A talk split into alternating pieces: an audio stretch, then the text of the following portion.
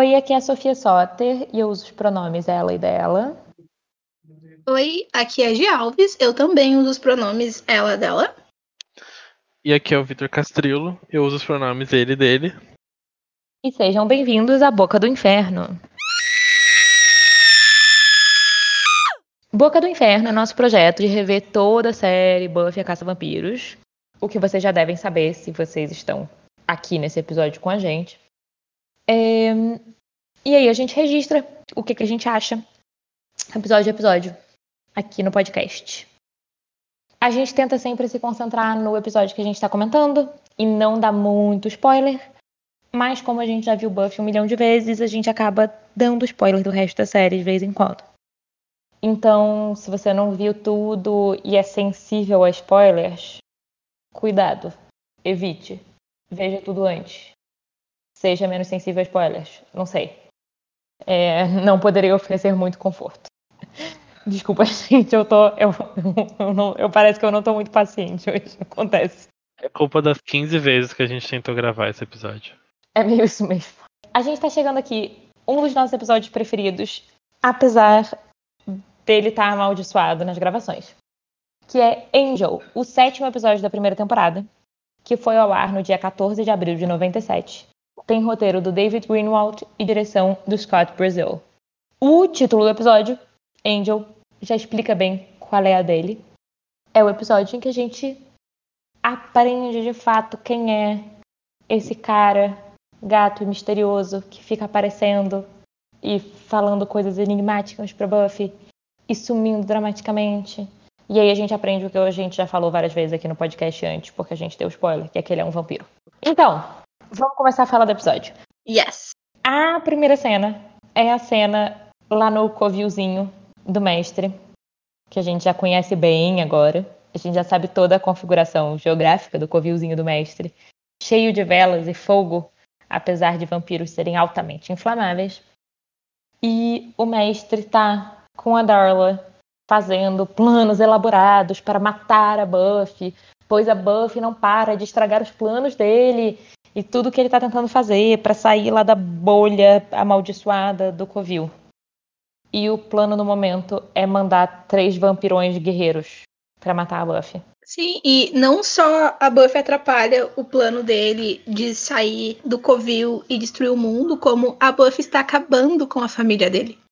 E ele fala isso de uma forma muito triste, porque ela matou ela matou o Luke lá no segundo episódio, que a gente já estabeleceu que era o noivo do mestre. E aí ele cita que na noite passada, ou algumas noites atrás, ela matou o Zachary, que era, tipo, um dos vampiros fodões do mestre, e ele tá muito triste, porque ela tá matando, ela matou o noivo, agora ela tá matando os sobrinhos, os tios, a parentada toda. E ele tá muito tocado. Eu acho muito bom, porque ele tá com a cara toda enrugada, né, com aquela máscara toda de monstrão.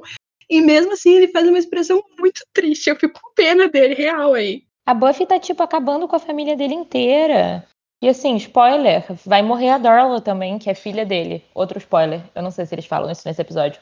Mas foi o mestre que fez a Darla. Ou seja, a Buffy não deixa. Na verdade, se a gente analisar bem, é uma adolescente destruindo uma família. A Buffy é completamente contra a família tradicional. Sim, ela não deixa a família ter um minuto de paz. Se a gente fizer análise pelo ponto de vista do mestre, ele vai precisar de muito tempo de terapia para lidar com todo esse luto. Considerando a pessoa, mestre, ele já deveria ter feito terapia há muito tempo. Hum, mas claramente ele não fez, né? É, ninguém, ninguém faz terapia direito nessa série, né? Então. É bom se tivesse um terapeuta em Sunnydale. Parece que não é uma profissão muito popular por lá. Devia ter um terapeuta vampiro, né? Nossa, seria muito útil, porque em Angel eles não são, tipo, investigadores resolvendo crimes. Então tinha que ter terapeuta também. Seria. É, impossível que eles só se transformem em adolescentes ou ricos ou poetas dramáticos. Será que é uma regra? Fico, fico, é, fica o questionamento, porque sabe? A próxima cena é mais um sinal de que todo mundo no Sunnydale precisa de terapia, porque o pessoal tá lá no Bronze primeiro.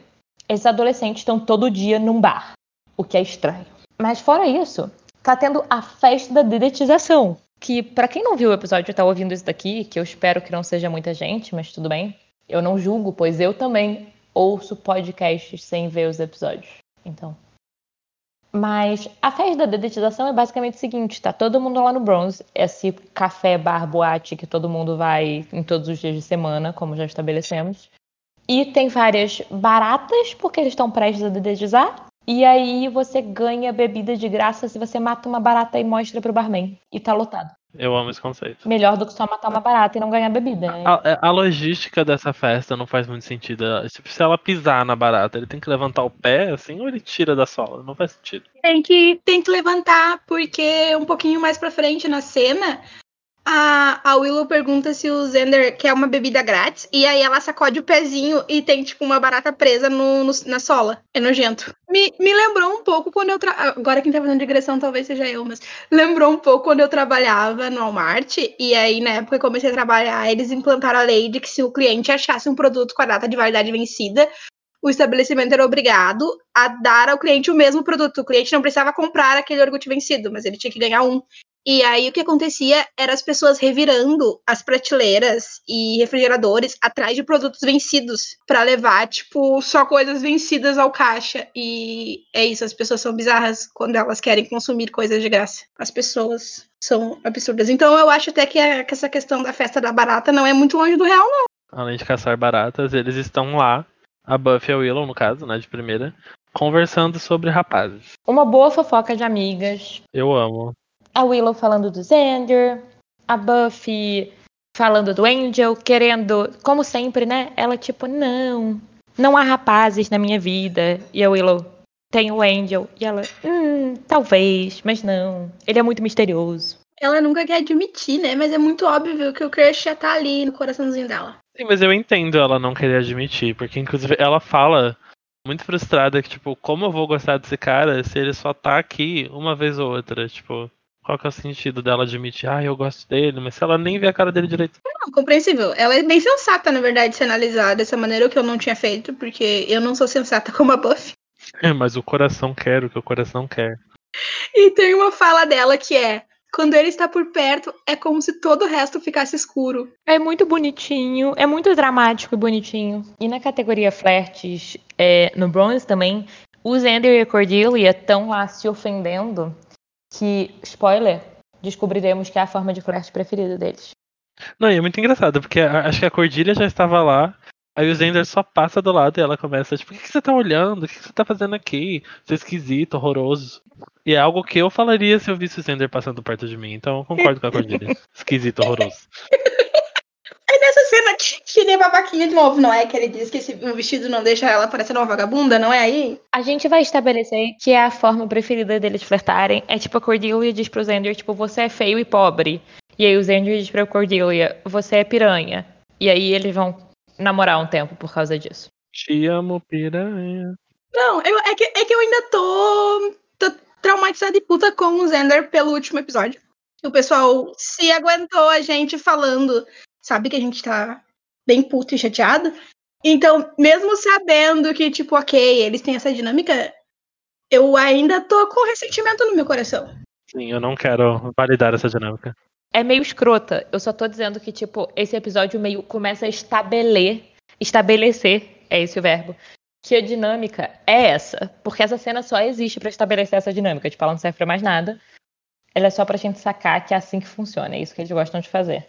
Ela só serve pra, pra fazer isso e pra fazer o En- o Zender ir andando na direção da Willow e da Buffy. Eles conversam mais um pouquinho e só que a Buffy ela tá, ela não tá curtindo a noite da dedetização no Bronze. A Willow e o Xander estão lá gostando, é uma tradição anual. E aí quando eles dizem é uma tradição anual, você começa a pensar há quantos anos esses adolescentes frequentam um bar. Mas deve ser uma coisa de família, né? Porque parece muito cidade pequena, meio familiar. Porque eles são muito fofoqueiros, então eu tenho essa impressão que foi uma coisa passada de geração em geração. Até porque Sunnydale é uma rua, né? E os parentes que não moram junto estão no cemitério. Quem não tá na rua de, de casinha tá no cemitério. Bom, e aí provando que Sunnydale é uma única rua, a Buffy vai sair do Bronze e voltar andando pra casa. E aí na única quadra que tem em Sunnydale, É tipo a vigésima vez em que a Buffy faz isso. E ela tá andando pela mesma única rua que conecta o Bronze e a casa dela. Tá lá de saco cheio. A gente vê que o Angel tá lá nas sombras, de olho. E quem também tá de olho são os três vampirões de armadura que o mestre mandou. E que eles aparecem e começa a porradaria. porradaria e abertura. Nossa, porradaria real aí, porque a Buffy apanha. Acho que é o episódio que até agora que ela mais apanha. Ela apanha legal, apanha legal. Aí rola a abertura pra gente ter um momento de mistério sobre como é que ela vai sair dessa. Sim, e é num momento muito dramático que os vampirões de armadura jogam ela numa parede, assim. Aí a gente pensa, meu Deus, ela vai morrer. Aí vem a abertura. Só que a gente sabe que ela não vai morrer, porque a gente viu que um outro vampiro mais charmoso e que usa roupas charmosas e não armaduras estranhas vai imediatamente depois da abertura se meter na porradaria. Eu amo porque, tipo, é só uma mão que vem do além e puxa o, vam- o vampiro mal de cima da Buffy. E aí você fica, uau, como você é forte, Angel. E, ai, e eles lutam bem, eles lutam tão bem juntos. A minha anotação é tipo, eu amo eles lutando juntos, muitas exclamações, porque eles são tão, eles são, eles têm um instinto tão bom pra lutar juntos e matar outros vampiros. Eles são muito. Eles são muito sincronizados. Só que aí eles meio que percebem que não vão ganhar, porque são três de armadura contra dois de calça jeans. Eles resolvem sair correndo pela única rua de Sunnydale e entram na casa da Buffy. E ver um belo momento cheio de tensão sexual. Não, mas antes de entrar ne- nessa descrição, assim que a Buffy tá, tá, tá abrindo a porta pra casa, ela fica tipo, ah, vem, entra logo, entra logo. Isso serve de convite, porque é pré-estabelecido de que os vampiros têm que ser convidados pra entrar em Buffy. Serve. Não precisa ser formal o convite. Tipo, qualquer coisa, tipo, entra aí, pode entrar. Eu anotei isso, que, tipo, ela mandou ele entrar sem nem pensar. Sim, porque até então ela é burra, né? Ela não percebeu que ele é um vampiro, sendo que leia as entrelinhas, garota. É meio óbvio, mas ok. Porque é o que acontece com a Buffy é que ela é muito facilmente distraída por garotos bonitos. É uma coisa que será um problema pra ela pra sempre, assim. Eu consigo entender. Apesar que se uma pessoa como o Angel aparecesse soltando enigma pra mim, igual acontece com a Buffy, eu teria muitas dúvidas se ele é humano ou não. É, e especialmente se eu fosse uma caçadora de vampiros, né? Mas tudo bem. Mas eu acho ok, porque é isso, ela se distrai fácil. A gente tem que lembrar que ela é ainda adolescente, e adolescente tem essa licença pra ser meio burro. Mas esse convite da, da Buffy, que é super rápido, tipo, só, ah, entra aí, que me fez questionar isso. E me deixou, me deixou um pouco confuso, porque logo em seguida ela bate a porta e os vampiros ficam lá, tipo, só parados assim na janela, rosnando pra elas. Eu acho isso, tipo, muito engraçado. Mas. Eu fiquei pensando, se esses vampiros tivessem ouvido o convite, valeria pra eles também. É porque eu não sei se tem que ser direcionado, tipo, a intenção de falar com um grupo. Eu acho que tem que ser direcionado. Então, digamos que tivessem os quatro, ela só falaria com o Angel. Mesmo sem citar o Angel. Digamos que eles estivessem muito próximos e ela só dissesse, entra aí. Eu acho que sim. Eu acho que é, eu acho que vai da intenção. É magia, né? Magia da intenção, galera. E agora só um, um- um último questionamento sobre os vampiros entrarem em lugares. Pensa assim, um lugar público. Mas tem uma pessoa que mora nesse lugar público escondida. Um vampiro ia precisar de um convite pra entrar ali. Eu acho que se for público, não. Eu lembro, agora quem traz Diário de um Vampiro sou eu. Em The Originals, pra impedir os outros vampiros de entrarem, eles tiraram a casa do nome da família de vampiros e colocaram no nome de uma humana. Daí a casa passa legal. Eu não sei como é que funciona no universo, né? Porque o universo. O, o universo vê que tem um contrato. O universo analisa, tem esse contrato aqui. E aí os vampiros ficam proibidos porque tem uma pessoa, uma pessoa humana que é dona da casa. O vampiro usa o capião. O vampiro do campeão. E- Existe, sabe, tipo, as leis do universo respeitam propriedade privada, sabe? Que coisa idiota. Eu- como eu disse, vampiro usa o capião. É uma boa descrição. E bom, e aí, voltando pra Buffy. E eles entram na casa para um momento de enorme tensão sexual. Esse momento é tudo. Ai, eu amo, gente, eu amo. A Buffy fala que tipo, o Angel tá machucado e ela vai vir ajudar ele. A primeira coisa que ela fala, abre a boca, abre a boca pra falar é, tira a camisa. E eu fiquei tipo, hum. Estamos indo ali.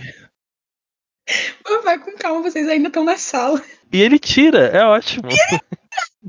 Ele olha meio, meu Deus, essa menina é doida, mas ok, ele tira. E é uma, é- ele, é, ele é uma boa pessoa pra tirar camisas. Sim, eu anotei assim, ó.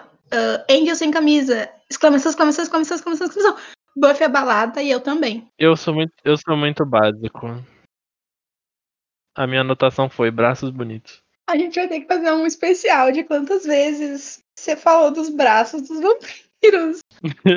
Fazer um corte assim, braços, braços, braços, braços. Mas é que É, é um consenso. Os braços do Angel são bonitos. Não, são incríveis. Não, são muito bonitos. A Buffy concorda, inclusive.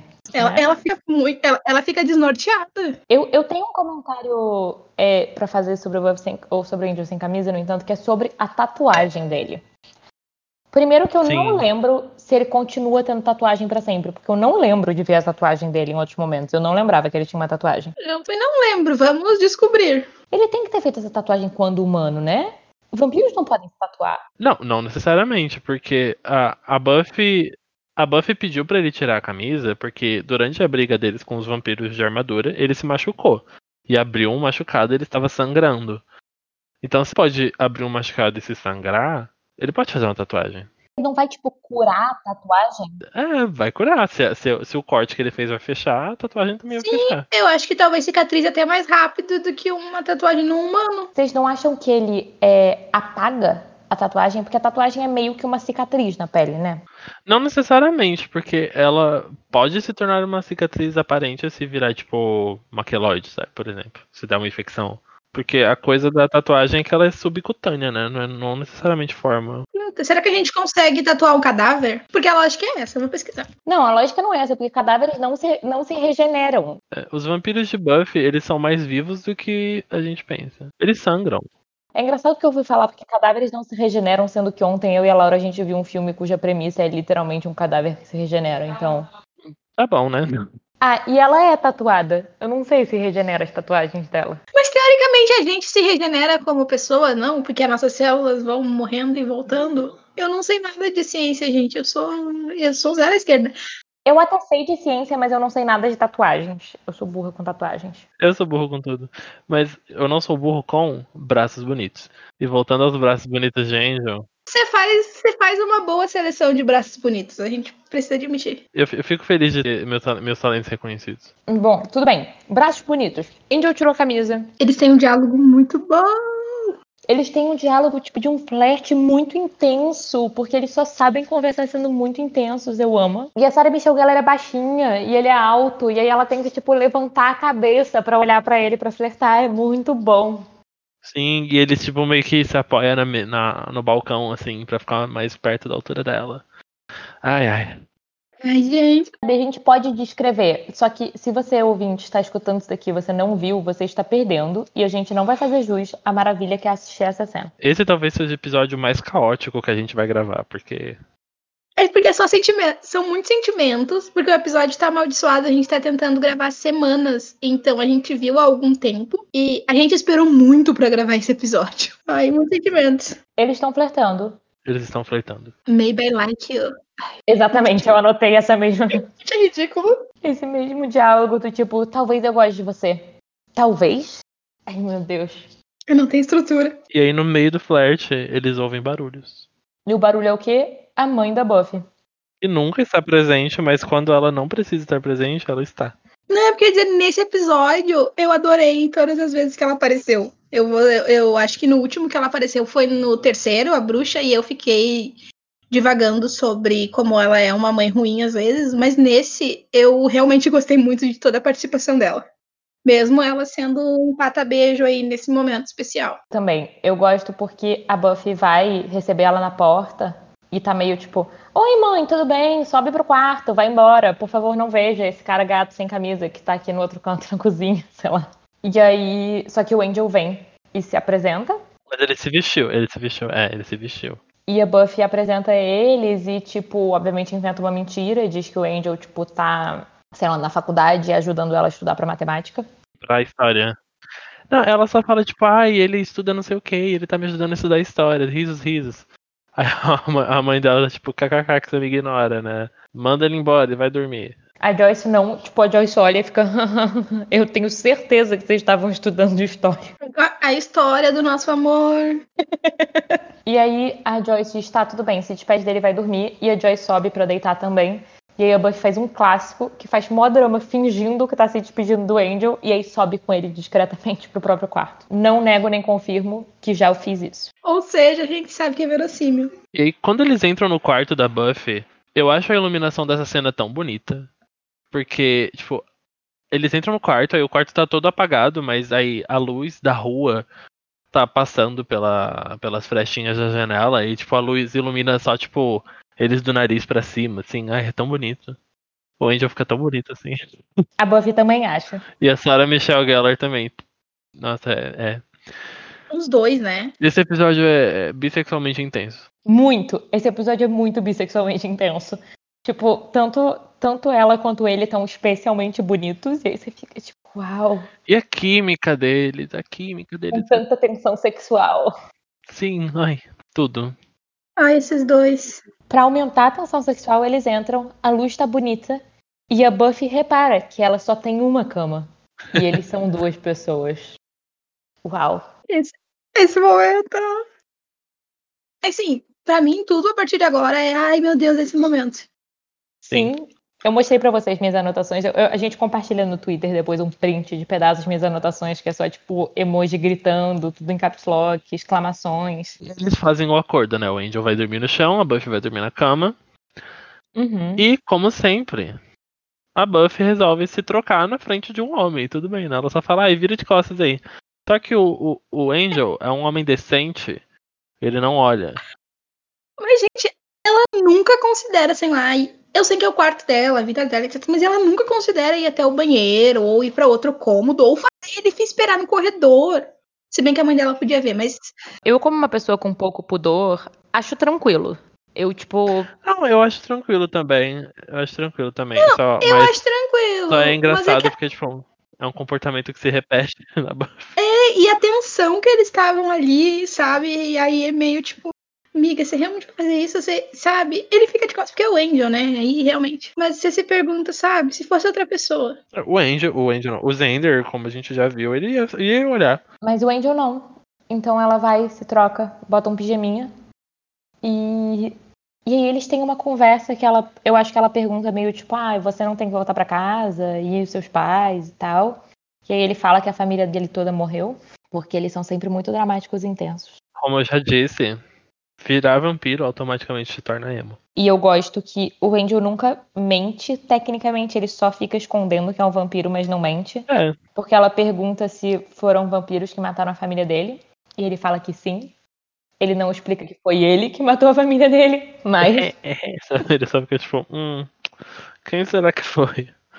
Ele, ele não mente, mas ele só conta meias verdades. Vampiro safado. é, e ele vai fazer isso meio de novo, porque eles vão deitar, né? E a Buffy pergunta se ele ronca. E em vez dele dizer, não, eu não ronco, pois eu não respiro, é, ele joga todo um belo flerte, assim, tipo, ah, não, há muitos anos não tem alguém pra me dizer se eu ronco ou não. Que também é tecnicamente verdade, mas ao mesmo tempo ele não ronca porque ele não respira. Mas eu acho que essa meia verdade foi ok, porque ele aproveitou o momento e jogou o flatzinho ali. Sim. Então, ok. Legal, legal, interessante. Ele foi, foi, foi esperto. Ah, Gostei. ele manda bem a beça. né? Não. Muito bons no flerte nesse episódio. Eles estão alinhados, eles, eles lutam bem juntos e eles são bons de flerte. Parece um sinal. Exatamente. E antes de passar para a próxima cena, só tenho mais uma anotação que eu fiz. Que no meio desse flerte, um momento, eu acho muito. Eu odeio Angel porque gostaria muito que ele falasse esse tipo de coisa pra mim. Ele vira assim e fala, nossa, você fica bonito até quando vai dormir. Que ódio. Ele é muito, muito bom. Poxa. Pra mim o episódio podia podia ser inteiro eles flertando nesse quarto. Isso é ótimo. Porém, né, nem tudo são flores. Aí essa cena acaba. A cena acaba e aí agora a gente tem que ver o Xander sendo um saco. Isso é o de menos na cena, eu, eu sei. Porque a Willow é fofa nessa cena, daí eu ignorei o Zender. A Willow é muito fofa nessa cena, pois é. É, porque a Buffy tá contando, tipo, do Angel contando detalhes, só que ela tá na biblioteca, né? Pra E a variar. Willow tá super tipo, ah meu Deus, que maravilha, que romântico, que lindo. E o Xander tá tipo, ai que porre. E o Giles tá só completamente exausto com esses adolescentes falando de crush. E eu amo que, tipo, nunca passa pela cabeça deles que, sei lá, tipo, um cara misterioso que tem todo o pacote pra ser um vampiro fica parecendo às vezes e ele divide um quarto com o restante. Será que ele não pode ser alguma coisa além de humano? Ai, sabe? Ela não pensa. Não tem problema. Eu e, e- só que nessa cena também eu acho eu dei um- uma risadinha com os Andersons escroto porque ele fica tipo, o quê? Vocês dividiram a cama? E ela fica tipo, não, ele dormiu no chão, cala a boca. É muito bom. E a Willow só tá tipo, por favor, Zender, cala a boca, eu quero ouvir mais romance. E é algo que eu, que eu posso me relacionar. Eu adoro ouvir histórias românticas, então faz sentido. Uau, ele dormiu lá. E sim, e pra Willow ela deve estar com o cérebro explodindo, né? Porque o Angel dormiu lá sem a mãe da Buffy saber. Então deve ser muitas emoções pro coraçãozinho inocente da Willow. Pois é, e. Meu Deus, ele dormiu no seu quarto. É muito fofa. E aí, o pior é que eu não anotei o suficiente. Faz uns dias que eu vi o episódio, então eu não lembro o que, que, o que que o Giles fala, que faz a Willow perguntar isso, mas é fofo porque a Willow pergunta pro Giles como é que ele sempre sabe tudo. E é muito bonitinho porque ela é muito tipo, uau, como é que você é sempre tão inteligente e tão cheio de conhecimento? E aí ele, ele responde, tipo, se você tivesse lido todos os livros dessa biblioteca, você saberia. É tipo uma coisa assim. Eu anotei essa, é muito bom. Porque ele fala, tipo, ah, você não ficou pesquisando até seis da manhã, ficou? Ela, não, eu tava dormindo. E aí ela faz aquela cara de ah. Sim, mas eles estão pesquisando sobre os vampiros de armadura. E aí o Giles, tendo ficado acordado até as 6 horas da manhã, ao contrário da Willow, ele encontrou esse trecho que falava sobre os três. Eles eram referidos como os três, que eram esses três vampiros medievais, sei lá, alguma coisa assim. E que eles eram muito fortes e que a Buffy precisaria de algo mais além de só estar para derrotar eles, porque eles seriam fortes. Pois é. Só que aí o problema vai ser resolvido pra Buffy na cena seguinte. Porque a cena seguinte, a gente volta pro Covil e os três vampiros, eles próprios, dizem pro mestre, tipo, a gente falhou, pode matar a gente. Então a Buffy não precisa se preocupar mais. Essa cena eu achei muito engraçada, porque é aquilo que a Gi estava comentando do, do mestre como um homem de família, assim, essa cena é muito essa vibe, porque tá ele com a Darla e com a criança chata, o Messias lá. O Messias, sim. Eu acho muito engraçado porque ele fica andando de mão dada com essa criança e parece muito tipo, estou passeando com o meu filho. E a Darla lá sendo toda esquisita no ponto, tipo, é, é, é, é, é uma visão engraçada. É meio tipo ele com a filha adolescente do primeiro casamento e com a criança nova do segundo casamento, porque eles têm diferenças de idade assim grandes. É, aí os vampiros falam, tipo, ah, a gente falhou. Aí o mestre faz tipo um negocinho assim com a mão e a Darla vai lá e crava uma madeirona na cabeça de cada um. É, o que eu acho legal é porque antes dela cravar a, a estaca, o, ele explica pro, pro Messias que, tipo, ele fica muito triste e tal, e etc. Que família. Aí a criança pergunta: Ah, então você vai poupar? Aí ele, ah, eu tô triste e a morte deles vai me trazer pouca alegria. Aí vira a câmera, Darla estaca o cara na cabeça, volta para ele. Aí o mestre, sim. Mas é claro que um pouco de alegria é sempre bem-vinda. Sim. e quem fica muito feliz de matar os vampiros é a própria Darla. Ela tá radiante. Nossa, ela tá na Disney, né? É a versão do, do Giles uh, descobrindo o apocalipse. Só tem interesses mórbidos em Sunnydale. Mas eu adoro o mestre de paisão. É muito engraçado. Muito engraçado. É solteiro, né, gente? É isso, ele é pai solteiro, o Luke morreu, ele é viúvo. Forças, guerreiro. Tá lá criando as crianças sem o noivo dele. Ele vai precisar de muita força nessa hora. Coitado. Ali, sozinho, no covil, em péssimas condições. Vírgula, né? Porque até a iluminação de cor especial ele tem lá. Eu tenho certeza que ali deve ter uma geladeira, pelo menos um frigobar. Sangue fresco. Mas aí, quem também tem boas instalações é a biblioteca, que tem um armário de armas, porque a gente volta. A gente volta pra biblioteca, assim. Pra biblioteca, e o Giles tem, tipo, um arsenal escondido na biblioteca. Gente, que biblioteca é essa, né? Tem livros sobre vampiros, livros sobre bruxas, e um arsenal. Até que os livros a gente releva, porque, ok, é estranhozinho, é, mas livro, biblioteca, ok. O cara tem um armário com besta, arco e flecha, espada e. Ok? Bem, ok. O diretor foi comido por hienas, então realmente ok. É, aquela escola é terra sem lei, amiga. Analisando por esse lado, ok. É bom porque o Giles está mostrando o arsenal para, tipo, ensinar a Buffy, treinar com armas. E talvez vocês lembrem que no episódio passado teve uma cena também fofa deles, deles treinando e a Buffy batendo muito no Giles. E aí vai ser isso que vai acontecer de novo. A Buffy quer treinar com a besta e o Giles vai ficar, não, isso é muito mais difícil, a gente tem que primeiro é, treinar com esses bastões. E aí ele faz para variar todo um discurso sobre o tempo de treinamento, os movimentos corretos e tal. Aí a Buffy vai lá, bate muito nele e ele só fica, Tá bom. Sim, e é muito bom, porque, tipo, ele tá todo encapotado, né? Ele cheio todo com capacete, uma placa no peito, caneleira, esse tipo de coisa. Aí ele fala, ah, você não vai usar nenhuma proteção? Aí a Buffy, não, não vou precisar. E aí ele fala, então tá bom. Um subestima o outro. E assim que eles começam a lutar, a Buffy dá uma cacetada nele e ele cai no chão. É ótimo. É show! Ela quer começar com uma arma maior, né? E ele, tipo, não, você só pode. Você só pode ir pro nível 2 quando você passar pelo 1. Um. Vamos lutar aqui com esses pedacinhos de pau. Aí ela quase dá uma paulada nele, sem querer. Aí ele fica, ok, vamos para o nível 2 das armas. E aí, depois dessa cena, vem a cena perfeita e maravilhosa de quando a Buffy volta para casa e o Angel está lá esperando ela no quarto. Ai, gente, tudo. Quer dizer, um pouquinho bizarro é, o fato de ele estar no quarto dela e ela não ter ficado desconfiada de nada aí. Mas, ok, tudo. A gente não vê exatamente o momento em que o, a Buffy saiu do quarto, né? Então a gente imagina que o Angel deve ter ficado lá dormindo. Ah, ok. Vendo por esse lado, ok. Eu não tinha, eu não tinha pensado nisso. Eu tinha pensado que eles tivessem saído juntos, mas. Ah, gente, eu, eu li Crepúsculo. Eu não. É, mas sei lá, não tem uma faculdade. Tem... Ela supondo que ele é humano, né? Mas não tem uma alma, não tem um trabalho para fazer nada. É, é, herdeiro agora. Bom, chegaremos lá. Mas aí, é. O que, que, acontece? Ah, sim, ela vê o, o diário dela em cima da cômoda. Não, em cima da cama. E aí ela surta achando que ele lê o diário e ela começa a dizer que é errado ler o diário das pessoas, porque é uma coisa privada e você não pode se meter nas coisas privadas. E o que, que ele acha? Que aquele B mais A com coraçãozinho é sobre Angel e Buffy? Ele tá errado.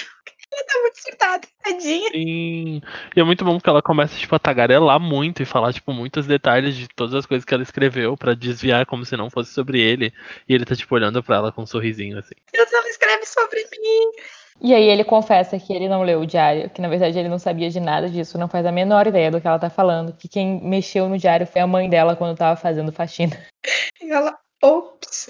Ai, ai, é bom demais. É bom demais, porque ele já ouviu tudo, né? E continua bom nessa mesma cena. Não, claro, porque aí tá tendo essa conversa, né? E segue o flerte, né? Agora que ela já meio escancarou, que gosta mesmo dele, eles começam a ficar próximos.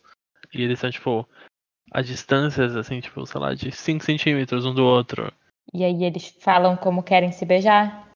E aí ele fala que ele é muito mais velho que ela. E ela pergunta quão mais velho. Ele não diz. Ele é ótimo em não responder, né? Ou ele fala meias verdades, ou ele simplesmente deixa ela falando sozinha. Vocês já notaram? Desde o primeiro episódio ele faz isso. Ou ele beija ela.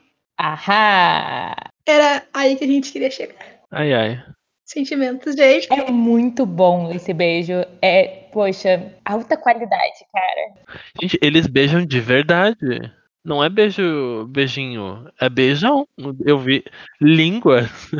É be beijo, o, durou o beijo, não foi um toquezinho só do, dos lábios, foi beijo, beijo. Durou. Nota 11 pro beijo. A Sarah Michelle Gellar e o David Boreanaz, eles ficaram muito amigos e eles se zoavam muito. E uma coisa que eles faziam é que eles tentavam fazer o, tipo, zoar o beijo para ver se o outro interrompia. Então coisas tipo, sei lá, comia coisa que deixava com hálito ruim e coisas assim. Nível de amizade. Pois é, mesmo assim, ótimos beijos. Eles são, pô, de parabéns, alta qualidade. Não, realmente, esse primeiro beijo foi assim, ó, um dos melhores primeiros beijos que a televisão norte-americana já nos entregou. Eu tô em silêncio porque eu só tô concordando com tudo. É porque tá naquela iluminação que o Vitor com comentou da cena anterior, né? Que é só a luz entrando em frechinhas da persiana. E eles bem na frente da janela. E aí ela menorzinha que ele levantando a cabeça. E aí o beijo é, tipo, perfeitamente desenhado, assim. Porém, nem tudo são flores. E, tipo, eles separam o beijo e ela tá, tipo, ofegante. E ele também está ofegante. Mas ele vira o rosto e ele está ofegante por outro motivo. Que ele olha para ela e dá um rugido, porque agora ele tá com uma cara de vampiro. E aí ela grita. É, ela grita. Ela dá um ótimo grito. Ela dá um ótimo grito de Cordilha, né? Parece a Cordilha gritando. Aí ele levanta a janela e pula. Simplesmente. Eu amo todas as saídas de vampiros dessa série. Teve, teve aquele vampiro que olha pros dois lados e atravessa a rua. e o Angel pulando a janela agora. E aí a Joyce vem ver porque ela gritou o que que houve, só que o Angel já fugiu e a Buffy só diz que levou um susto e foi isso. Tá desesperada. Agora, deixa trazendo sobre a coisa do, do Angel fazer a cara de vampiro. Vocês acham que isso estabelece é, concretamente que vampiros soltam a cara de vampiro em momentos de muito desejo sexual? Eu acho que sim, ao mesmo tempo que depende. Porque assim, vamos lá, a gente não sabe há quanto tempo o Angel está sem se alimentar ali. Porque, teoricamente, a gente acabou de descobrir que ele é um vampiro, mesmo qualquer pessoa que assista essa série já sabe que ele é um vampiro desde o primeiro episódio. Então, tipo, sei lá, vai que isso só ativou neste momento porque o beijo foi intenso e fez ele ficar com sede, porque ela é uma humana. Eu, eu acho que é por aí. Eu acho que é tipo, né, muita proximidade de calor humano e sangue, coração batendo rápido. Né, historicamente, em mito de vampiro. Eles, vampiros são muito sexuais. E tipo, e o bebê sangue, né, o ato do morder e do bebê sangue, sempre é meio análogo a uma experiência sexual, assim. Sim. É, Buffy frequentemente vai fazer isso de forma bastante explícita. É, e a Academia de Vampiros é literal. Não, é, em True Blood também é bem literal. Mas, tipo, Buffy não vai fazer ser bem literal, mas vai é, deixar a metáfora bem óbvia em vários momentos. E aí, nesse momento, eu só fico pensando o quanto é, de fato estabelece logo de cara que tem uma conexão aí. Que, tipo, um ato de cunho sexual cruza nos neurônios vampirescos para virar, tipo, ah, cara de vampiro. Eu acho uma questão interessante, mas eu não me acho apta para responder, porque, tipo, eu assisti 100% pensando, ai meu Deus, meu casal, e aí isso nubla todas as minhas análises com esses dois em específico. Eu trouxe a questão mais porque eu acho que é uma questão que a gente pode ir prestando atenção ao longo da série, entendeu? Essa, essa correlação sangue, é, caçada e sexualidade. Porque eu acho que a série faz muito isso. Até porque a, a ideologia em relação à sexualidade de Buffy é bem puritana, assim. Tipo, a Buffy como uma clássica, tipo, como se fosse uma clássica Final Girl, assim, tipo, ela não pode transar, porque. Sim, ela, ela é punida se isso acontece. Uma clássica trope de filme de terror, a Buffy é sempre punida por desejo sexual. Já começa agora, né? Que, tipo, ela beija o carinha legal e, tipo, ele é um monstro que ela tem que combater. Que ódio! Exatamente, exatamente. E eu só tô trazendo essa questão, assim, porque eu acho que, que é uma questão que eu vou voltar com frequência conforme a série for avançando. Tem que voltar mesmo, meter o pau nesses tropes idiotas. Eu revoltei agora, desculpa. é muito revoltante. E aí a Buffy também tá muito revoltada, mas ela tá contando pro Xander, pro Willow e pro Giles que o Angel é um vampiro. E ela tá, tipo, desolada. E a Willow fica tentando achar, tipo, uma alternativa. Ela fala, ah, talvez ele seja uma boa pessoa. Aí a Buffy, o que são boas pessoas? Ela começa a questionar a moralidade humana aí. O Zender é muito chato, né? Ai, o Zender chamando ela de doida. É porque ele tá fazendo mó drama, tipo, ai meu Deus, você tá apaixonada por um vampiro, gritando. Só que eu acho engraçado porque passa a Cordelia e aí fica tipo, que? E aí o Zender fica tipo, não, não, não foi isso que eu falei, não, não, nada, nada, totalmente outro assunto. Ela está apaixonada por um suspiro. E a Cordelia fica tipo, ok, eu não tenho porra nenhuma a ver com isso. E vai brigar com uma menina que tá usando a roupa igual a dela. É, é, estabelece de novo que as coisas podem estar na cara da Cordelia, ela só presta atenção se interessar a ela. Não julgo, não julgo. O que eu acho ótimo, porque, tipo, mais um detalhezinho, é mais um detalhezinho, assim, 15 segundos que relembram qual é a personalidade dela. E aí a conclusão que o Zender chega sobre tudo é tipo, ah, você é uma caçadora, ele é um vampiro, mata ele. Isso também vai ser relevante, porque essa vai ser a opinião do Zender meio sempre. Mas quem se importa com a opinião do Zender? E ele não vai nunca deixar ninguém esquecer que ele foi a primeira pessoa a falar isso, assim. Sim, sim, ele é aquele amigo do Eu Te Avisei, que fica repetindo a cada três horas enquanto você vê a pessoa mal. E a Buffy claramente muito mal. Nossa, ela, ela tá muito triste, tadinha. Mas não é só o Xander que acha que ela tem que matar o Angel, né? O Giles também tá meio tipo, é. E é o seu trabalho. Mas ele não é babaca na maneira de falar, né? E a Willow tá tentando não concordar, apesar dela saber, né, que é, que é isso. Tadinha da Buffy. Sim, mas a conclusão daquela cena é basicamente logo depois em que o Giles e o Xander falam quase junto que ela deveria matar o Angel, ela fica reflexiva olhando pro além e tem lágrimas se formando nos olhos dela. Porque é incrível, o olho da Sarah Michelle Gellar é muito grande e sempre aparece quando ela está próxima a chorar. Ela, ela tem olhos muito expressivos. E a gente fica triste por ela. Nessa, nesse episódio, no, no episódio anterior, ela já tinha sido ótima. E nesse também, ela tá muito expressiva e ela vai de momentos muito empolgantes pra ela tá muito tristinha e tipo, nossa, a Sarah sempre foi muito boa. Boa, tipo, eu acho que ela faz muito bem. Uma coisa que a gente vai ver ao longo desse episódio e ao longo de Buffy muito, ela demonstra muito bem essa vibe de, tipo, se esforçando e fingindo que não tá triste. Tipo, que no fundo ela tá sempre muito triste, mas que ela tá, tipo, disfarçando e se mantendo forte. E eu acho que ela sempre transmite muito precisamente essa emoção. Sim, completamente. Ai, ai. Agora que ficamos tristes com a Buffy, a gente vai pra cena seguinte, em que o Angel tá no apartamento dele, eu acho. É tipo um, um esconderijo. E aí quem aparece é a Darla. E aí eles, tipo, brigam, mas meio flertam. Não, ela flerta com ele e ele tá meio tipo, por Deus, não. É, ela tenta, mas ele não, não corresponde nadinha. Ele também, ele tá triste também de ter relembrado que é um monstro. Ele tá triste. Mas eu acho que tem um pedaço de, tipo, canalizando o Angel. Mas tem um pedaço do Angel também, tipo, ele tá sempre procurando que alguém confirme pra ele que ele é um monstro, porque é o que ele acredita sobre ele mesmo. Então, tipo, ele demonstra uma certa, pra mim, uma certa abertura a Darla, porque a Darla tá confirmando isso pra ele. Ele tá meio tipo, sim. É que ele é emo, amiga. Que é o que você disse, mas é porque ele quer essa confirmação porque ele é emo. E, mas eu gosto muito dessa cena, ele falando, tipo, porque estabelece que eles têm um vínculo antigo, né? Fala, ah, a gente não se vê há tanto tempo, aí, tipo, ah, uma vida, duas, talvez mais. E a Darla muito tipo, uau, amei esse seu drama com a Buffy, perfeito, bom demais, vai ser engraçadíssimo. E aí ela fala, tipo, ah, tudo que eu quero é estar por perto quando isso tudo explodir. Que eu entendo, eu adoro a Darla, gente. Ah, eu não consigo gostar dela. Ai, eu adoro ela. Mas eu acho que é porque eu vi Angel, tipo, e, e ela desenvolve muito mais. É, pode ser isso, porque eu só vi Buffy mesmo e ela pra mim é meio tanto fácil. É, porque em Buffy ela só aparece até esse episódio, né? E ela morre e a gente não vê mais ela. Tipo, a gente vê ela em um ou outro flashback, mas em Angel ela aparece. E eu gosto muito dela. É, e aí a Darla menciona pela primeira vez uma parada que a gente vai desenvolver mais, que é que ela fala da maldição. Que agora sabemos que o Angel é amaldiçoado. Não só vampiro, como também amaldiçoado. É, é, maldição do Angel mesmo, não do nosso episódio, tá? Tudo amaldiçoado. Tudo... Nossa, tudo conectado, gente. Foi por isso que tava amaldiçoado o nosso próprio episódio. Pronto, descobri. É isso. Desvendado o mistério.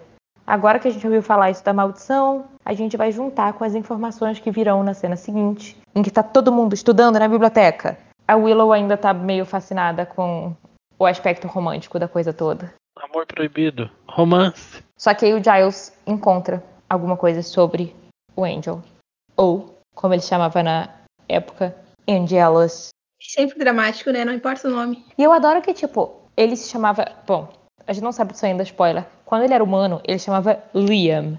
Aí ele vira vampiro e ele decide chamar Angelus. E aí ele vira um vampiro do bem e ele decide manter o nome dramático, só que um pouco menos. Angel. Sim.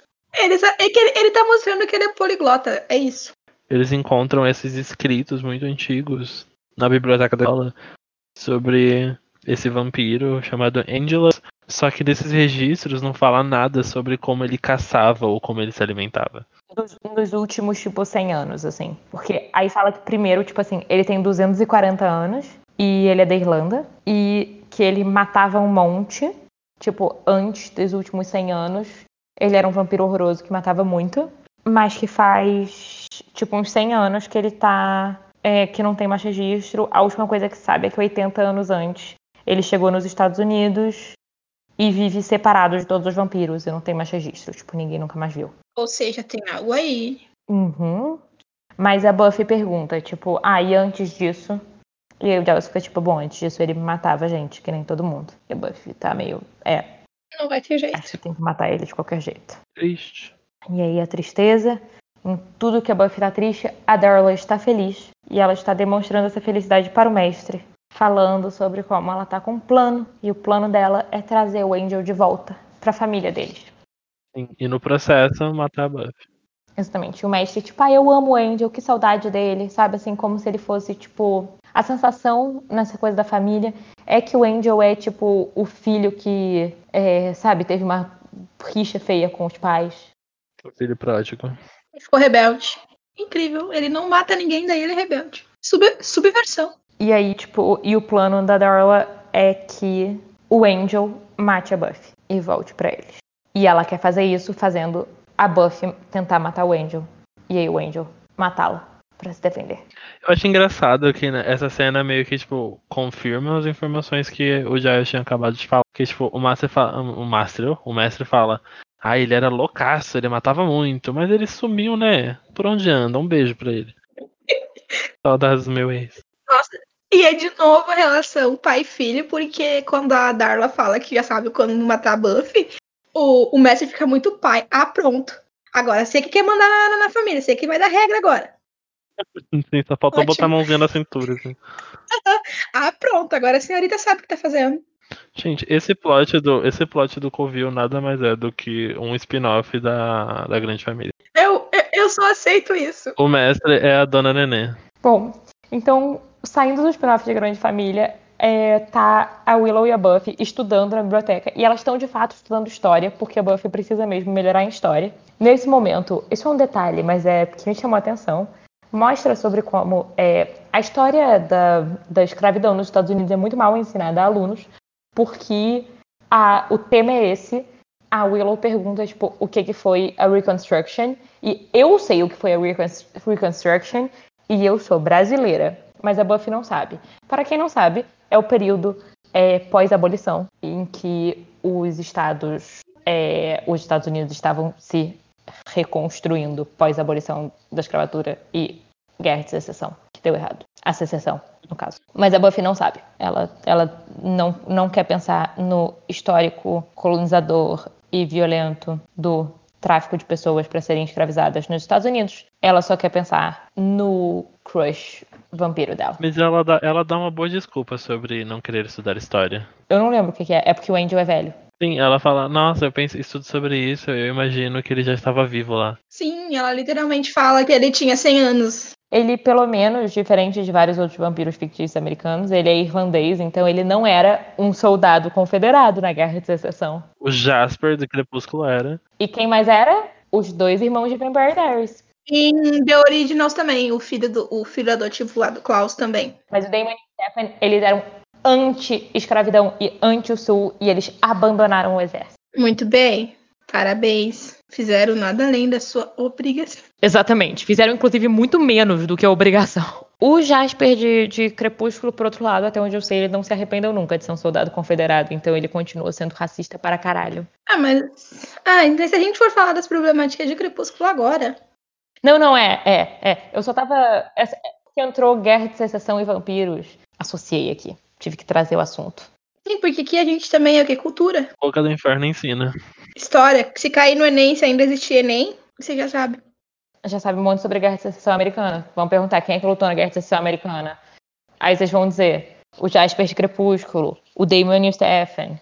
Pronto. Mas aí elas não estão conseguindo falar sobre a Guerra de Secessão porque a Buffy tá claramente noiada, né? Ela tá tipo, meu Deus do céu, o Angel é muito velho e a Willow tá tentando ajudar, mas aí ela piora a situação, falando sobre como o Angel nunca vai envelhecer e aí a Buffy vai morrer horrível antes dele, porque ele nunca vai morrer. E, gente, um detalhe muito importante nessa cena. Enquanto a Buffy tá ali pensando que ela não quer matar o Angel, ela tá usando a jaqueta que o Angel deu pra ela alguns episódios atrás. Achei tão bonitinho!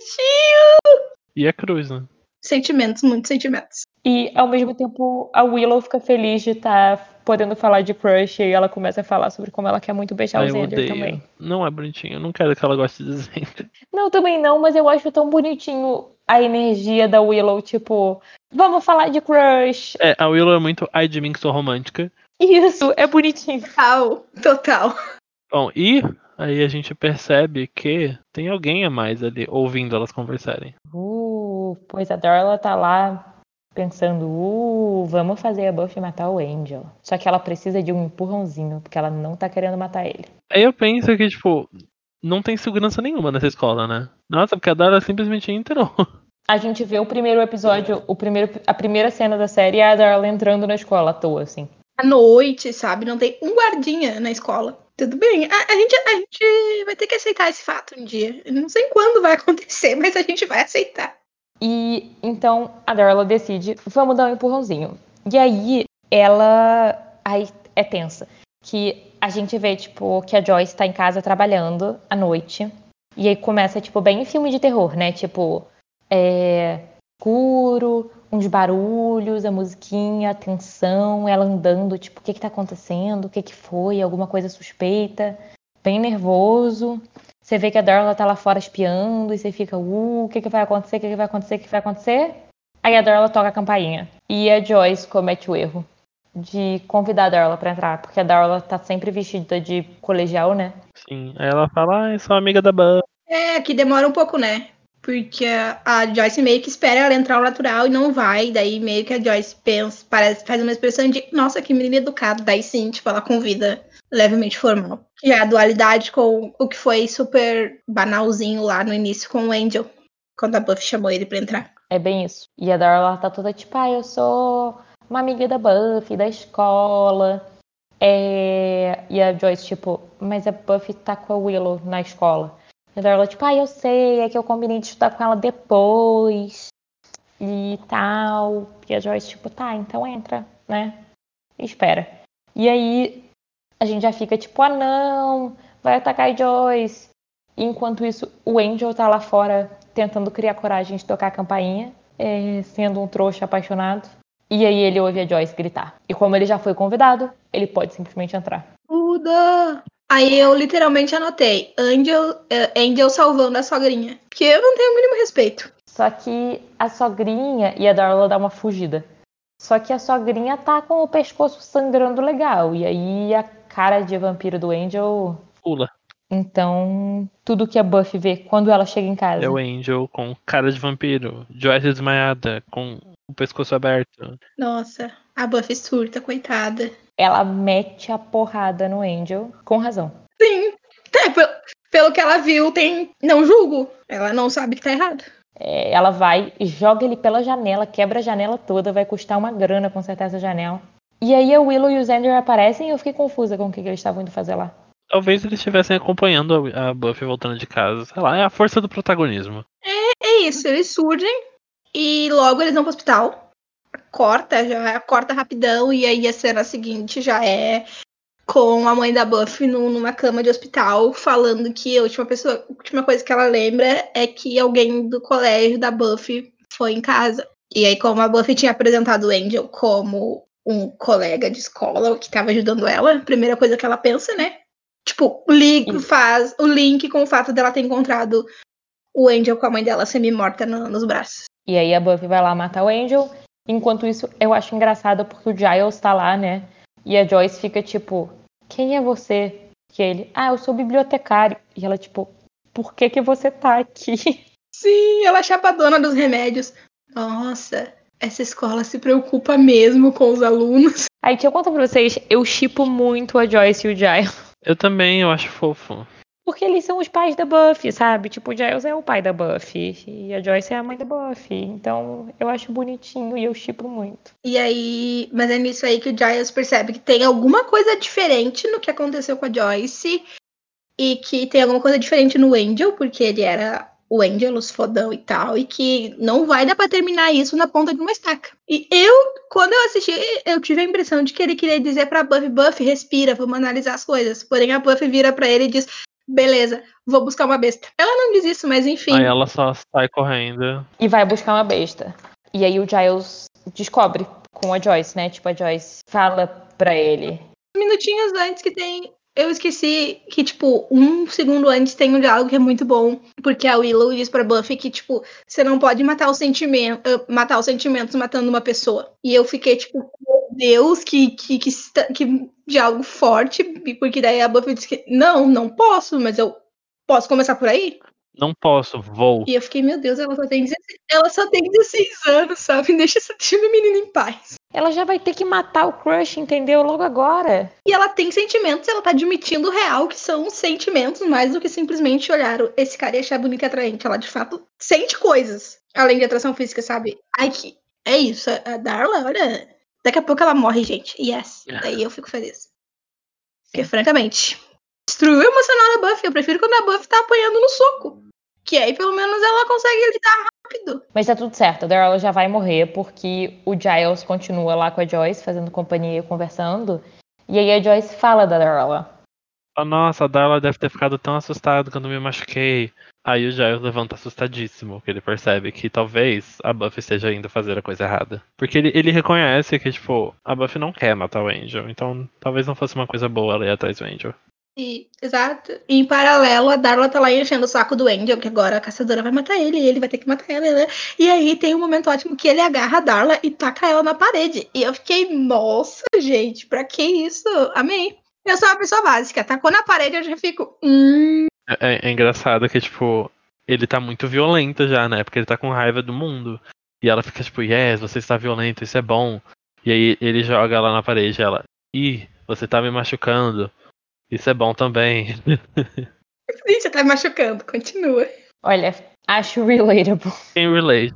E aí a Buffy vai. Vou lá matar o Angel. Onde é que ele vai estar? No Bronze. Eu não sei como é que ela chega a essa conclusão. O pior é que, tipo, é verdade, é onde ele tá mesmo, mas, tipo. É, isso me leva a crer que ele sempre aparece no Bronze. A gente não sabe exatamente onde é aquele apartamentozinho dele, então eu acho que talvez seja, sei lá, numa salinha do Bronze, porque é um lugar público. Uau, na verdade, o, o Angel é o dono do bronze que tá ficando rico com o dinheiro do adolescente que vai toda noite pro bronze. O Bronze nada mais é do que lavagem de dinheiro de vampiro. Agora, falando sério, é bom a gente lembrar o que a gente falou lá no início, que eles estavam dando a festa da detetização, porque em algumas noites o bronze ia ser fechado. Então, pela primeira vez, o lugar não tá cheio de adolescentes numa quinta-feira. Tá vazio de fato, porque, ou seja, as baratinhas nojentas lá, elas tinham motivo pra existir no roteiro. Exatamente, porque agora o bronze tá vazio, quer dizer, tem a Buffy e o Angel e a Darla. E aí eles começam a se enfrentar. E é muito boa essa briga!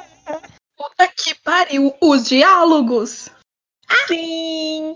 Ele falando que é um animal. E ela, tipo, você não é um animal, eu gosto de animais. Ai, Eu dei um grito assistindo isso, porque foi tão bom. Ela começa a errar alguns tiros nele, e aí ele fala, não pega leve comigo agora. Ah, é muito. E ele começa meio a atacar ela, tipo, pra provocar, pra ela atacar ele. Ele tá louco pra morrer, ele quer muito que ela mate ele, porque ele é muito emo. Nesse momento ele ainda tá com a carinha de monstro, né? Ele tá provocando ela com carinha de vampiro mesmo. Tipo, sim, fiz coisa ruim, sim, sou um monstro.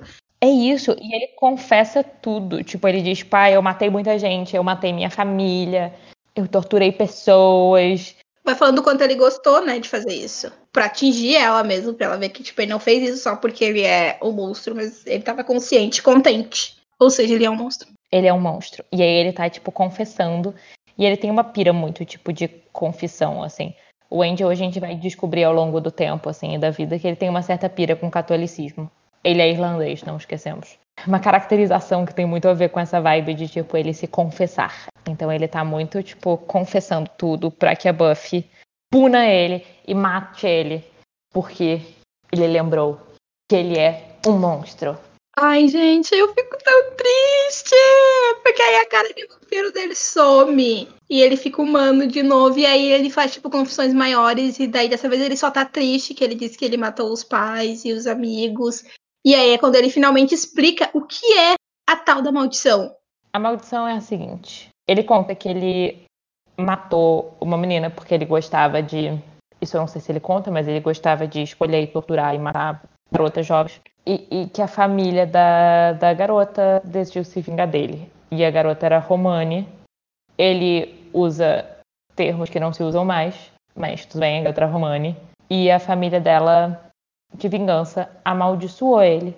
E a maldição foi dar uma alma pra ele, porque eu acho que vocês devem lembrar que a gente falou, e a gente pelo menos falou no episódio crossover do Pod ah, vampiros não têm alma. E o Angel, ele ganhou uma alma com a maldição. Isso significa que ele sente remorso e que ele se sente mal pelo que ele fez e que ele não consegue mais matar de boa consciência. É, e, tipo, ele não apenas matava, né? Ele já deixou claro que, tipo, ele escolhia as pessoas a dedo e não era simplesmente beber o sangue. Ele torturava muitas pessoas, porque ele era bizarro mesmo. E aí ele fala uma coisa que eu gosto muito, que é que ele fala, tipo, ah, eu ando como um homem, mas não é porque eu sou.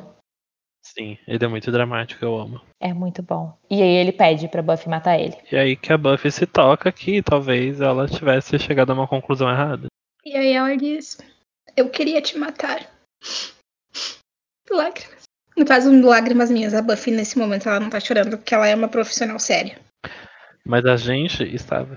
Nossa, eu chorei real porque, tipo, ela solta a besta e aí ela se aproxima, inclina o pescoço e diz pro Angel matar ela, então. E, tipo, inverte a situação e ela fica ali. E ele fica ali e fica aquela tensãozinha e eu fiquei. E é isso que, a- que ela percebe, tá bom, ele não me matou aqui agora, ele não teria tentado matar minha mãe. E aí a Darla aparece. E deixa eu comentar, ela mudou a cor da roupa ou é só a iluminação que é estranha? Porque ela o tempo todo tá com uma roupinha azul. É vermelha nessa cena, né? Ela mudou, ela mudou. É, eu acho que ela, tipo, veste roupa pra ver os parentes. Eu fiquei, é, eu fiquei com dúvida se, tipo, ela mudou a roupa pra vermelho ou é só a iluminação da cena que tá estranha. Mas não, né? Não, eu tive a impressão de que ela mudou mesmo. E aí a Darla aparece, tipo, bom, vamos lá. Já que vocês não estão se matando, eu que vou matar. E aí acontece uma coisa muito esquisita e pouco característica de Buffy, que é que ela tira armas de fogo. Sim, é muito aleatório. Eu odeio. Eu não gosto de armas de fogo. É, não, eu sou a favor de facas. Eu sou a pessoa das facas. Isso, facas, bestas. Mas arma de fogo não é legal. E, enquanto isso, ela fica, tipo, provocando a Buffy, né? Porque ela fala que ela que transformou o Angel e que eles já foram um casal um dia. E a Buffy fica muito abalada, real. E aí, enquanto isso, eles ficam se provocando, briga, briga, tiro, tiro, morre a Darla. Foi tarde. Toca pro inferno motorista. Porém, o Angel, ele fica abalado. Tanto por ter passado por isso, quanto que, sei lá, a Darla fez parte da vida dele, né? Sim, e ele tá, tipo, com uma cara muito atormentada. Pois é, e eu acho que tem um peso muito tipo como se ele tivesse, né, ativamente escolhendo sair de uma vida antiga e entrar numa nova, em vez de ficar no estado de limbo que ele ficou por 100 anos. Tipo, com a morte da Darla e com o fato de que a Buffy sabe quem ele é e gosta dele mesmo assim. Porque é o próprio Angel que mata a Darla, né? Ele pega uma das flechas da besta que estavam jogadas, erradas, e crava nela no momento em que ela tá atacando a Buffy. É, porque a flecha da Buffy erra, né? Tipo, a Darla até comenta que acertando o peito, mas não no lugar E aí é um certo. momento muito triste depois disso, quando ele tá lá com a cara de atormentado, e aí a Buffy chora, e dá pra perceber que, tipo, foi mais um momento em que Buffy percebe coisas, e ela tá percebendo que talvez ela não seja a única pessoa que tá perdendo algo nessa coisa toda de ser uma caçadora e vampiros e afins. Aí é tão Muito triste. triste. E aí. Chega, né? O True Ternurinha chega gritando pra Buffy que, tipo, não foi o Angel! Não mata ele, não! É, eles chegam no meio da luta, na verdade. Mas não é a primeira vez que eles chegam no meio da luta, ah, dando pra Buffy informação que a Buffy descobriu lutando. Já aconteceu em outros episódios. Já aconteceu em outros episódios, assim, de que a Buffy já entendeu o mistério, mas eles chegam no meio e aí ficam, ah, tá, ok, sabe. Eles não fazem muito nada, eles realmente só trazem essa informação. Porque logo depois das caras tristes, a cena muda. Isso. E muda pro, pro mestre, mais uma vez triste, porque morre a família dele toda, cara. E agora ele perdeu a filha mais velha. E ele está de fato muito triste, quebrando tudo. Pois é, tá só ele e o filhinho agora. Sim, ele tá transtornado. E aí a criança chata do Messias fica lá falando com uma voz dupla de demônio, tipo, pode deixar, eu vou matar a Buffy. Ah, ele é muito chato. Hum, sim, criança chata. A criança é muito chata, eu não sei por que, que a criança é tão chata, mas ela é muito chata. E até quando ele tenta ser malzinho, assim, tipo, querer fazer parte da família, parece que ele só tá forçando, sabe? Quando você quer muito fazer parte de um grupo e aí você fica forçando a maneira de falar. É isso que eu sinto com essa criança. Lá, mas tadinho, o mestre tá devastado, coitado. Ai, ai. E aí agora, Sim, essa cena é toda. Ai, agora a gente volta pro Que Bronze. agora o Bronze já reabriu. pós-dedetização, tá a galera lá. A Buffy tá meio... Mas aí, aparece o Angel. Antes do Angel aparecer, né? Tipo, a, a Buffy tá conversando com a Willow sobre sentimentos e sobre talvez ter tomado decisões erradas e que fala, conversaria com ele, mas ele não tá mais ali. Aí a Willow fica tipo, hum, e se ele estivesse aqui? Olhando pro Angel lá no fundo. E aí a Buffy vai falar com o Angel e essa cena é muito boa. muito boa, porque ela chega bem pertinho, e eles vão chegando pertinho, e falando sobre como não podem ficar juntos, mas aí cada vez mais pertinho. Tá tocando uma música muito triste de final de comédia. Triste não, né? Melodramática de final de comédia romântica. E aí eles estão lá se aproximando e ele fala como dói estar perto dela, porque, enfim. Isso. E aí, tipo, um di- e eles, tipo, "Ah, a gente não pode ficar juntos, um de nós tem que ir embora, eu sei. E aí eles se beijam. Esse episódio ele foi feito pra gente, né? É isso. Teve dois beijos, teve diálogo bom. E aí acaba do melhor jeito possível, porque primeiro a gente corta rapidamente para pro Xander nervoso e a Willow achando fofinho. Mas aí quando a gente volta, Buffy e Angel se beijando, eles se separam. A Buffy sai de perto, que ela vai embora. E a câmera dá um zoomzinho. E ela fala. Mas ela fala, né, tipo, ah, dói mesmo, ou o que quer que seja. E ele diz, tipo, sim. E aí ela se afasta, e aí o zoomzinho. Tá na a camisa dele meio aberta. E ele tá com uma cicatriz onde a cruz do colar que ela usa marcou ele. Isso é muito, muito dramático. Ai, gente! É muito dramático! Ai, é muito bom a cruz no peito dele. E era por isso que ele dizia que dói muito. Que, sabe? É a dor. Quer dizer, por isso também, né? Sim, sim. É porque é a dor, é a dor figurada. É a dor do, da cicatriz. É a tensão sexual. É tudo. Tudo. Ai, é gente. muito bom. Ai, eu amo. Nossa, sério. Eu gosto tanto desses dois. Tanto. Eu também, esse episódio é muito bom. Nossa, ele nos entrega tudo. E esse é o fim.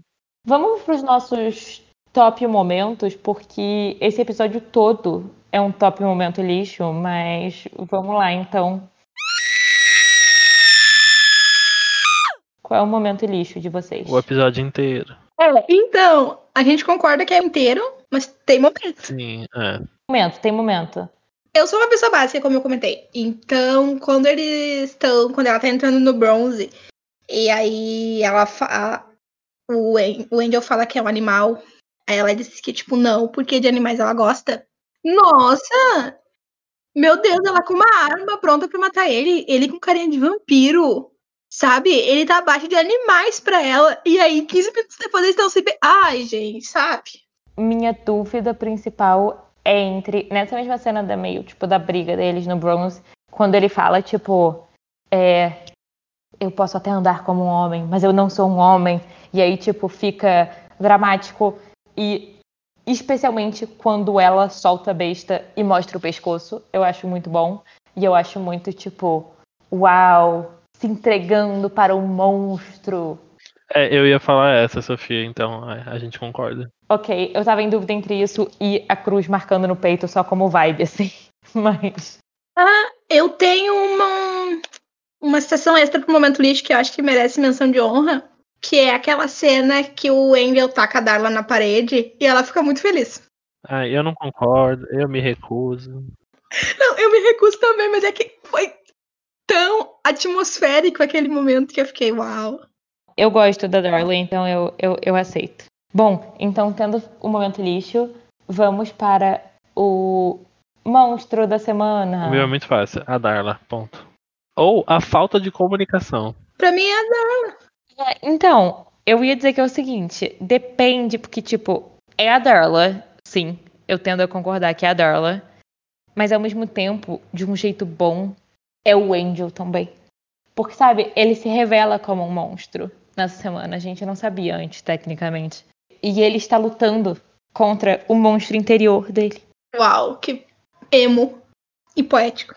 É, Eu vou manter a Darla porque eu choquei pela lutinha também com o próprio Angel. Manter a minha, minha posição. Eu acho que a Darla ganha, ela, ela que tá arquitetando as coisas, assim, Agente da discórdia. É ela. E eu aprecio a dedicação dela à estética. Que ela tá sempre com a mesma roupinha. E aí troca só de cor pra ir lutar com eles. Sim, ela mantém muito a vibezinha estudante católica, né? Ela entrega o personagem. Eu acho interessante, gosto, gosto disso. A gente vai deixar enquete no Twitter. E aí vocês, ouvintes, votem lá pra gente analisar esse impasse. Se nesse episódio foi a Darla ou o Angel o maior monstro. Ambos são monstros. Pode ser pessoa também, lá, se você quiser dizer que é o Messias chato. E, por fim, momento mais anos 90. o momento em que a Darla tira duas armas do além e começa a atirar na Buffy. Faroeste! Sim, tipo, não faz o menor sentido. E o efeito sonoro que sai depois do tiro é, é incrível. Eu, honestamente, eu ia votar as roupinhas da Darla.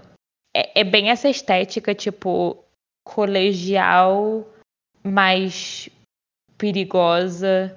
Bem, tipo, sei lá, roqueira com roupinha de colegial. Que é uma vibe bem anos 90, assim, como estética. Pra não falar o mesmo, mas ainda na vibe estética, o vestido da Cordelia e da menina lá, que ela vê igual. Eu acho que é uma coisa muito anos 90 você comprar roupa igual a de uma pessoa e não saber, porque ainda não existe internet e facilidade de mandar foto pros amigos. Eu acho que é isso, é roupas iguais, porque falta possibilidade de comunicação imediata. Bom, estamos terminamos esse belo episódio. Tivemos sucesso finalmente depois da maldição. Sim, vencemos a maldição. Uh, Provavelmente esse é o maior episódio do feed até o momento. provavelmente. E se você ouviu até aqui, uau, você é incrível que você encontre um angel na sua vida. Se você quiser, porque se você for contra vampiros, então eu desejo que você não encontre. Que eu sou democrática, se né, a pessoa não gosta de vampiro, às vezes eu não vou desejar, vampiro na vida da pessoa. Não, a gente pode desejar uma buff na vida das pessoas, das pessoas também. Sempre. Esse episódio, como o Vitor disse no começo, extremos sentimentos bissexuais por duas pessoas lindíssimas e apaixonadas e cheias de tensão sexual. Nossa, esses dois nesse episódio, puta que pariu. É, é isso? Não tem outra maneira de falar. Não, um parabéns para Sarah Michelle Gellar e David Boreanaz nesse episódio. Obrigada. É isso, obrigada. Vocês salvaram os anos 90 e início dos anos 2000. Tendo dito isso, vamos nos despedir, porque eu quero muito ir dormir. E vocês podem encontrar a gente no arroba Boca Inferno Cast no Twitter e no Instagram. A gente também tem a nossa caixa de e-mails, onde você pode mandar e-mails pra gente e conversar com a gente, que é bocadoinfernocast.gmail.com E a mim vocês encontram no arroba Vito, sem o R, Castrilo com dois L's, no Twitter e no Instagram também. Eu tô sempre por lá, então a gente se encontra. Bem, gente, é isso que o Vitor falou. Vocês nos encontram no Twitter, no Instagram. A gente tá sempre lá. A gente adora conversar com os ouvintes. A gente adora saber o que vocês estão falando. Se vocês tiverem algo pra sugerir dos episódios também. E vocês podem encontrar o meu perfil pessoal, é quase escritora, em todas as redes sociais. Valeu por terem ouvido até aqui. Bom, como a Gia e o Vitor falaram, encontrem a gente nas redes sociais, conversem com a gente, votem na enquete, deem opinião sobre o episódio, deem estrelinhas no, no iTunes e recomendem para seus amigos. E depois de fazer tudo isso, vocês podem me encontrar na internet em sofiasoter.com, que é meu site que vai ter todos os meus links, e também no Twitter, Sofia Soter.